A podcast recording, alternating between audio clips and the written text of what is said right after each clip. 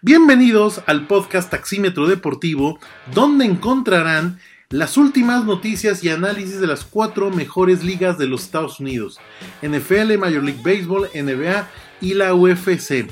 Cuarto episodio especial de los playoffs de la NFL. Se viene el Super Domingo, el domingo más esperado por todos los aficionados al fútbol americano.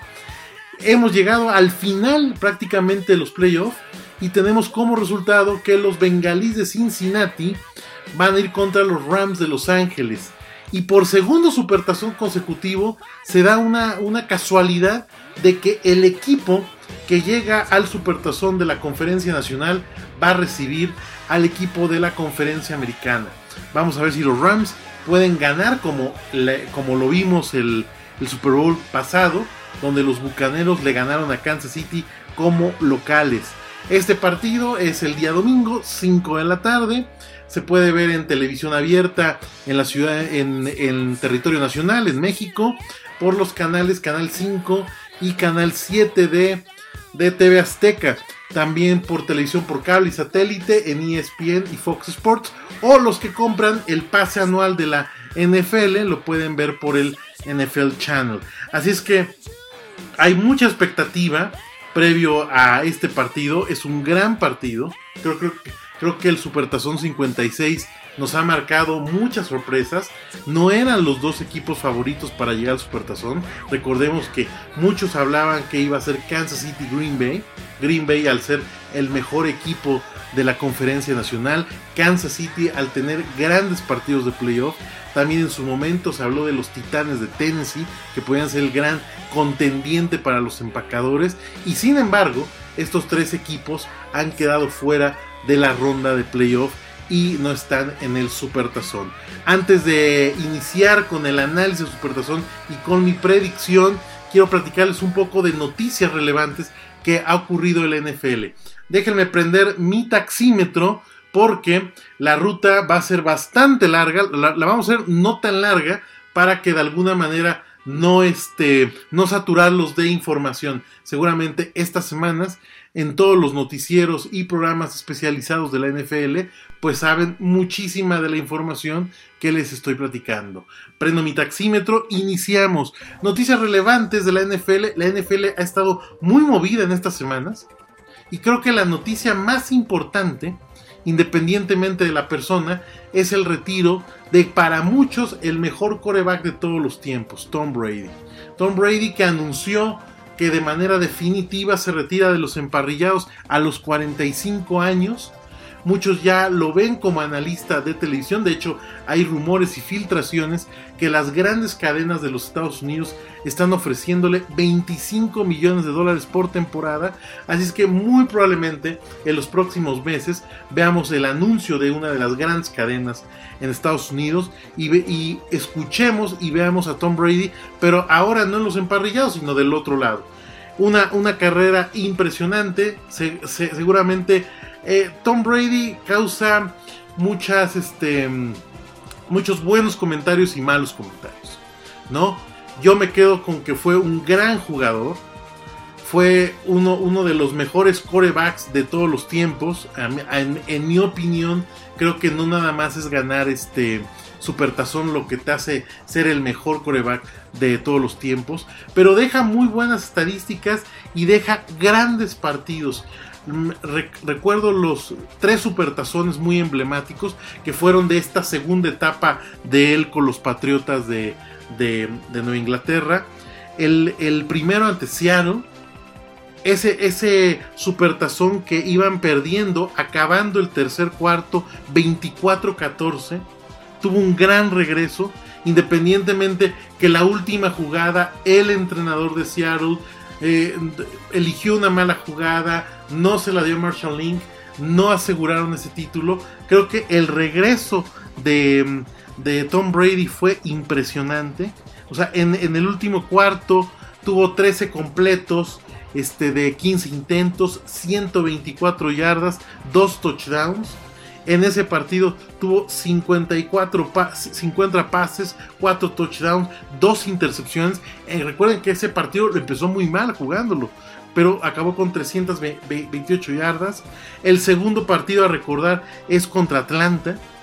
Impresionante. Atlanta lo, lo ganaba 28 a 3.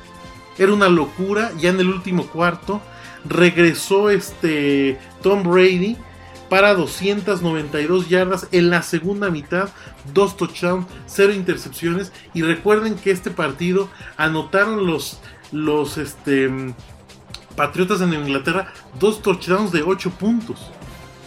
Y voy a recordar un tercer un tercer este supertazón que en donde tuvo grandes números fue contra Filadelfia en donde tuvo 28 completos de 48 pases, 505 yardas, 3 touchdowns, 0 intercepciones y acabaron perdiendo ese partido. Fue una, locura ese partido igual, ¿no? Así es que tuvo grandes victorias, grandes derrotas, se retira para muchos el mejor de todos los tiempos, así es que es una, una gran, gran noticia. También, por ejemplo, deja, eh, publicaron estas semanas los récords que tuvo Tom Brady con ciertos equipos. Por ejemplo, los mejores récords que tuvo contra equipos. Contra Atlanta nunca perdió. 10 victorias, 0 derrotas. Contra los Cowboys, 6 victorias, 0 derrotas. Vikingos de Minnesota, 6 victorias, 0 derrotas. Bucaneros, cuando lo tenía como rival, 4 victorias, 0 derrotas. También tuvo un récord histórico contra su rival de, división, contra Buffalo. 33 victorias por tan solo 3 derrotas. Impresionante ese récord histórico contra los Bills de, de Buffalo. Por lo que asumo que los aficionados de los Bills de Buffalo no lo odian, lo detestan.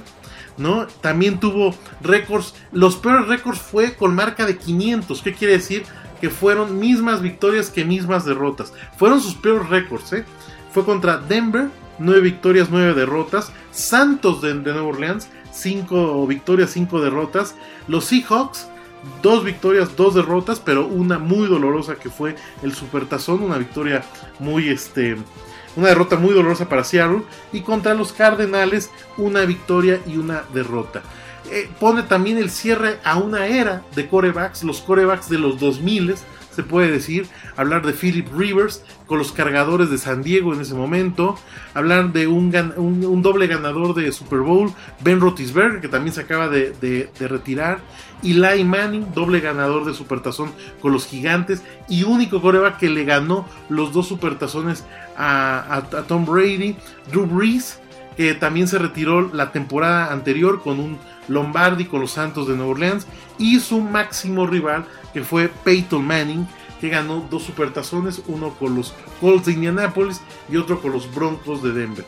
Esa es el cierre de una era.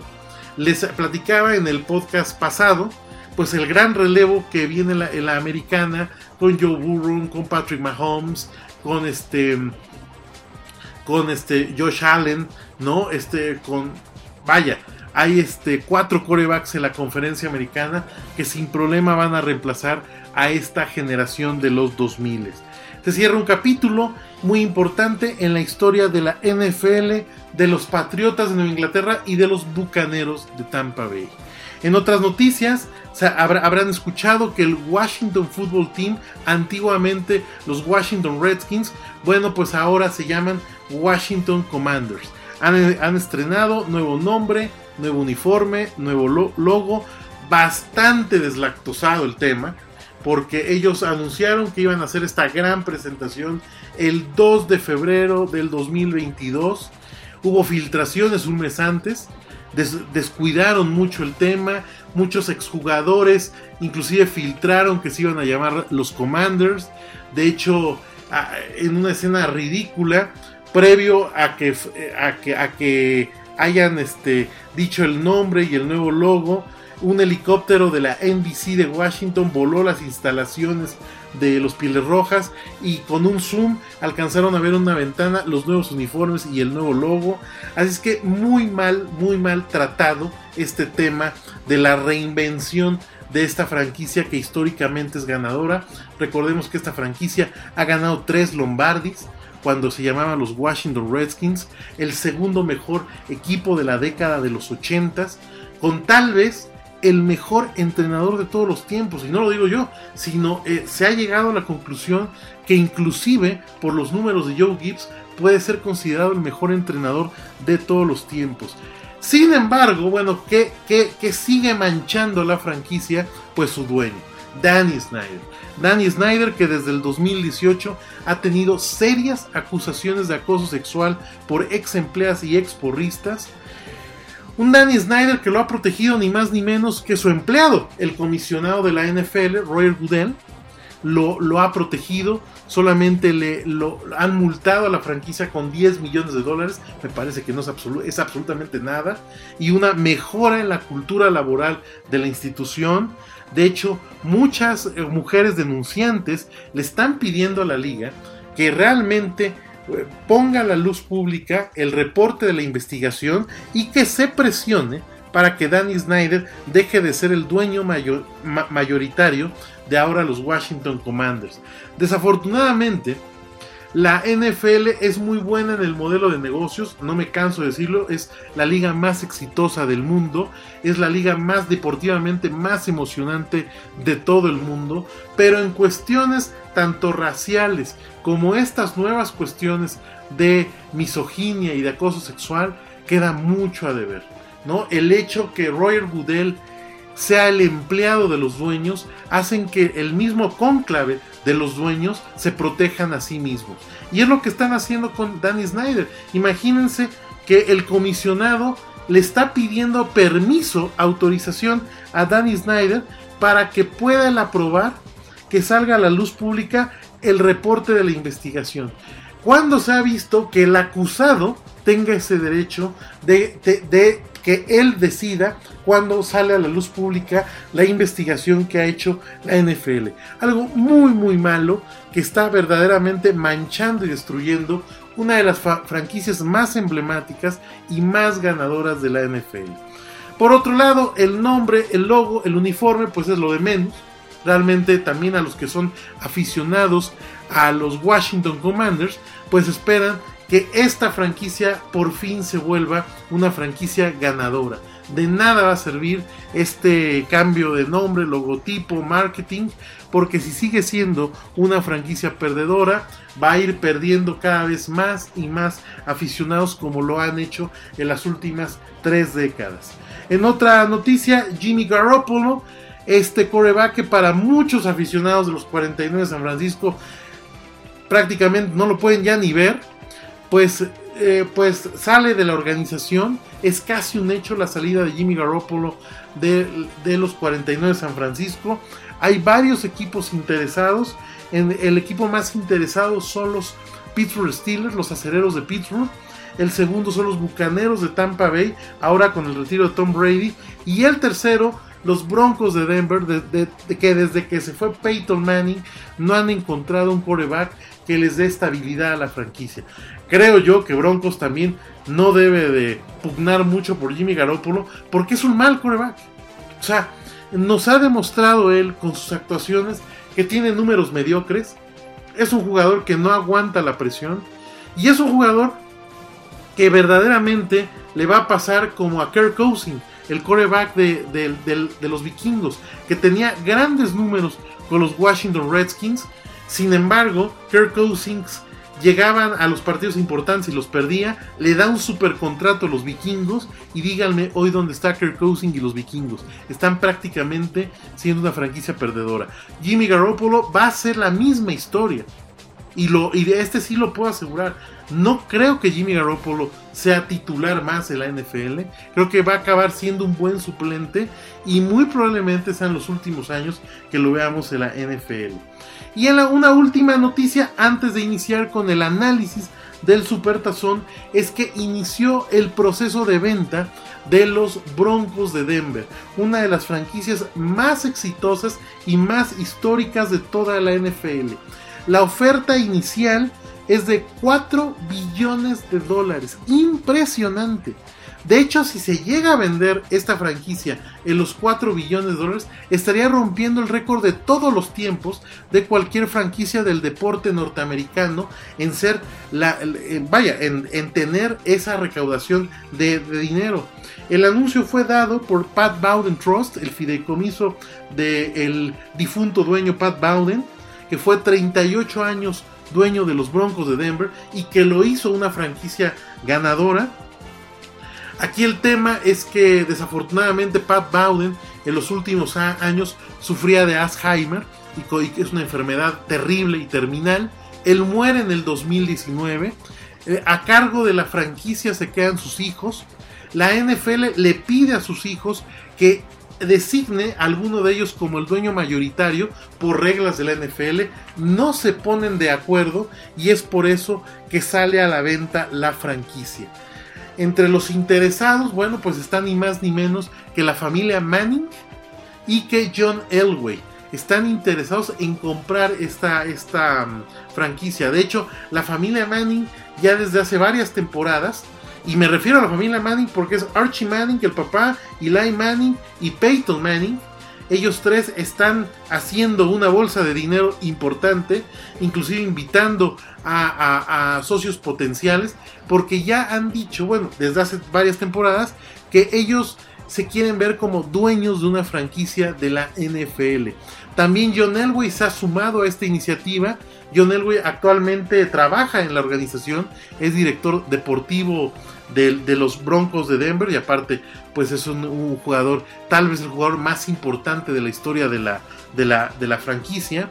Así es que vamos a ver, para que sean ellos dueños mayoritarios, deben comprar el 30% del equipo. Estamos hablando de 1.2 billones de dólares para que ellos puedan ser los socios mayoritarios y, eh, eh, acercar a, además socios para que completen los 4 billones. Es increíble cómo se han valuado los equipos de la NFL. Tan solo en 2018, la venta de las Panteras de, Carolina a David Tepper eh, le costó 2.27 billones de, dólares, una, una suma impresionante.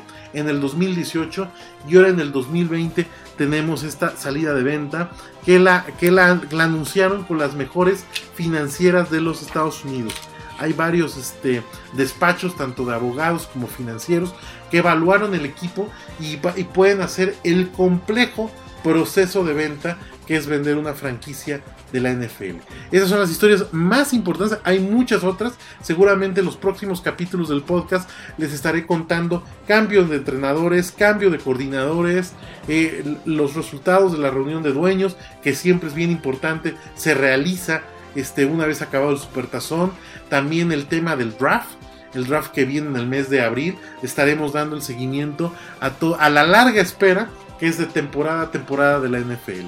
Ahora sí, nos vamos al análisis de el Supertazón. El Supertazón que se jugará este domingo, donde Las Vegas marca como favorito a los Carneros de Los Ángeles, a Los Ángeles Rams por 4 puntos sobre los bengalíes de Cincinnati. También están poniendo un tope de puntos, que recuerden que es la sumatoria de los dos resultados, tanto bengalíes como los Rams, de 48.5. Las apuestas es, es, altas o bajas en las apuestas. Así es que vamos a ver qué fortalezas tienen este, los, los dos equipos y vamos a hacer un breve análisis estadístico de ellos. ¿Cuáles son las fortalezas de los Rams? Bueno, la línea defensiva es impresionante. La línea defensiva no son la mejor defensiva de la liga, pero se comportan como una de las mejores. O sea, de, hecho, el tema de la presión de corebacks es una locura. O sea, en 20 partidos, vamos a considerar que han jugado 20 partidos porque son 17 de temporada regular y 3 de playoff. Tienen números escalofriantes para presionar al, al coreback 399 presiones de coreback, casi 20 por juego, 64 capturas de coreback, 44 golpes y 291 apresuramientos. Eso son, y, puedo decirlo, son solamente 3 jugadores. Aaron Donald, que es un fenómeno, 102 presiones de corebacks. 17 capturas de corebacks, 14 golpes y 71 apresuramientos en la temporada y playoff. El segundo es Leonard Floyd, otro monstruo de la defensiva de los Rams, con 13 capturas de corebacks, 5 golpes y 52 apresuramientos. Y el tercero, ni más ni menos que es Von Miller, un, ex estrella de los Broncos de Denver que ha jugado 11 partidos. Recuerden que empezó la temporada jugando para los Broncos de Denver.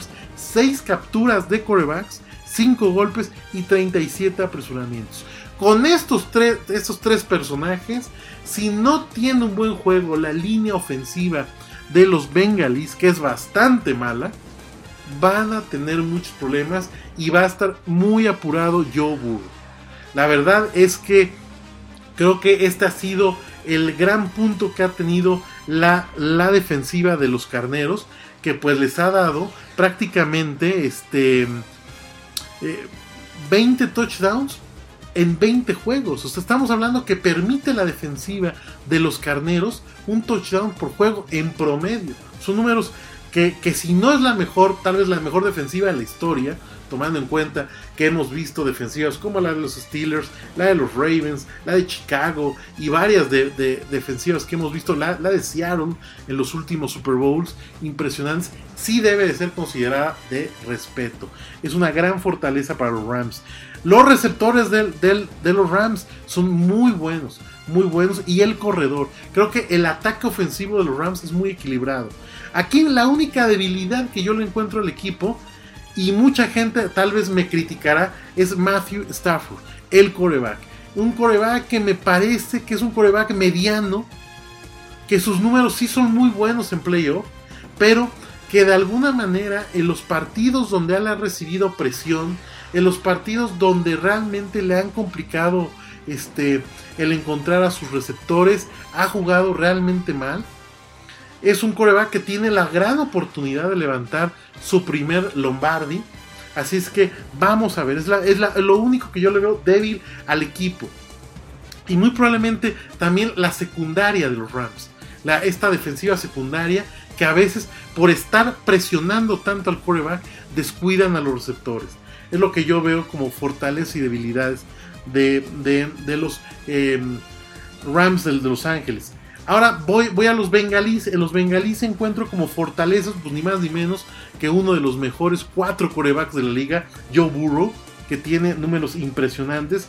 Sus receptores son impresionantes. Jamar Chase, T. Higgins, y voy a incluir a su corredor Joe Mixon. O sea, Jamar Chase, ni más ni menos que durante la temporada, tuvo 1737 yardas, 14 touchdowns y aparte tiene una estadística muy importante que son las yardas que produce Jamar Chase cuando recibe el balón. Y en promedio son 17 yardas que, que, produce. O sea, no nada más es un buen receptor, sino también sabe qué hacer con el balón cuando ya está en, juego. TJ Higgins, que en tan solo tres partidos de playoffs ha marcado 209 yardas, fue clave para la victoria contra Kansas City cuando Kansas City se enfocó en llamar Chase y lo nulificó, bueno, TJ Higgins surgió, surgió y surgió para darle la victoria a los eh, bengalíes. Y Joe Mixon, este corredor que tiene 106 yardas en, este, en tres partidos de receptor, de 13, 13 completos de 15 intentos. Así es que creo que esta es la gran fortaleza de los bengalíes, esta parte ofensiva si realmente logran contener a la defensiva de los Rams, lo van a poner en apuros, ¿no? Van a poner en apuros porque pues se ha demostrado que tanto que, las dos ofensivas son muy buenas. Muchos hablan que, va a ser un partido de muchos puntos. Yo no lo creo. De, hecho, aquí ya van mis predicciones.